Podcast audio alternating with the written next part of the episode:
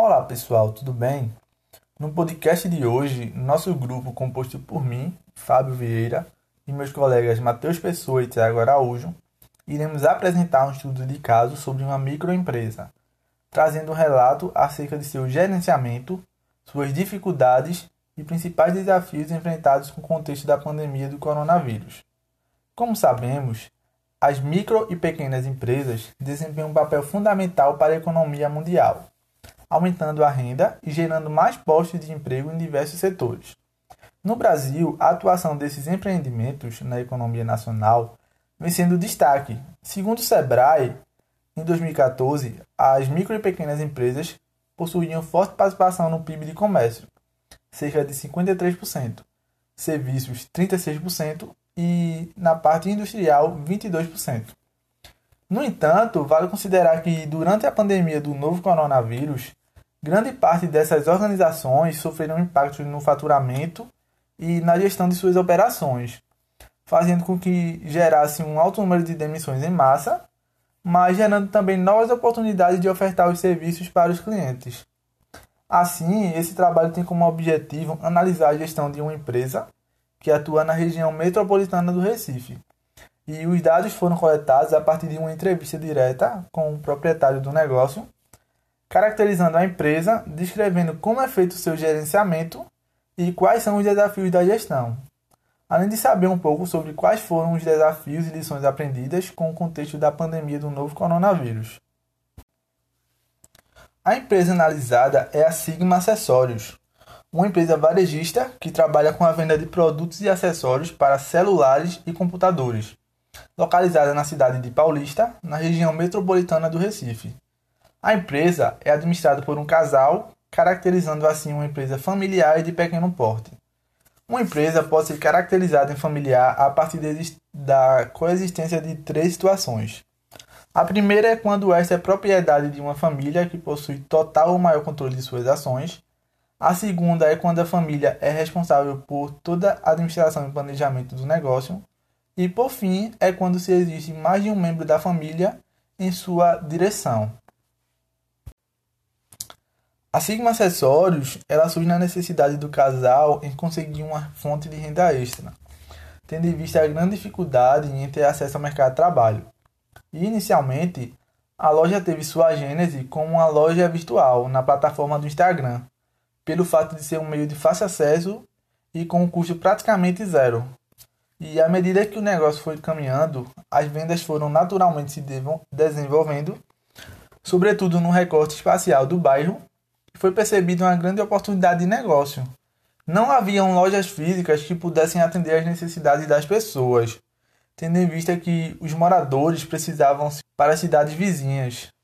E nesse sentido foi dado um novo passo de expansão, que foi a abertura de uma loja física no bairro. Algo que tange as formas de planejamento e controle dos processos adotados pela empresa, foi relatado que o planejamento se dá a partir de uma análise do mercado, buscando conhecer o que é tendência a partir da aplicação de pesquisas e leitura sobre a atualidade. E também é feito um forte controle de estoque a partir de inventários mensais.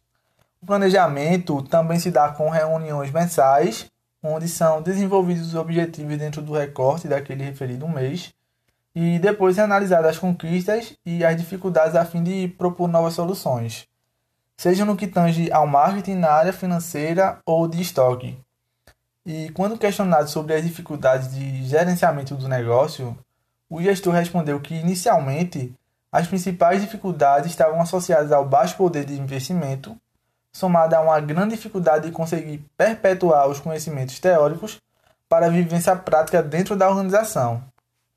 É, outro grande desafio foi pelo fato da empresa ser gerida por um casal, onde é difícil separar as questões da família com as questões da empresa. E conforme a teoria, uma empresa familiar ela possui alguns pontos que podem justificar uma possível incompetência de um negócio. O primeiro é a informalidade e a confusão em sua organização, além da valorização maior da confiança pessoal, ao contrário de competências técnicas.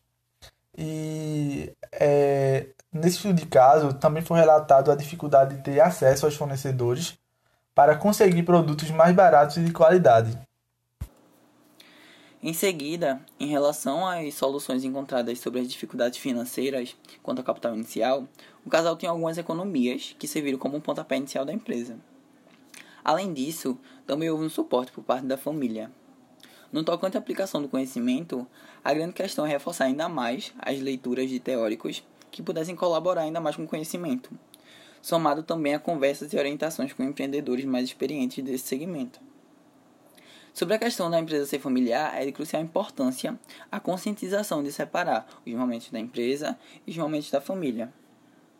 Com relação aos fornecedores, o contato se deu a partir de indicações, onde a partir da primeira interação foi se criando conhecimento de outros fornecedores e expandindo os produtos.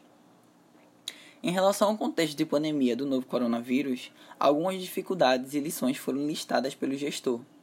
Com a pandemia, os gestores viram uma oportunidade de expansão, pois muitas pessoas necessitavam de produtos deste segmento, impulsionando os resultados da empresa.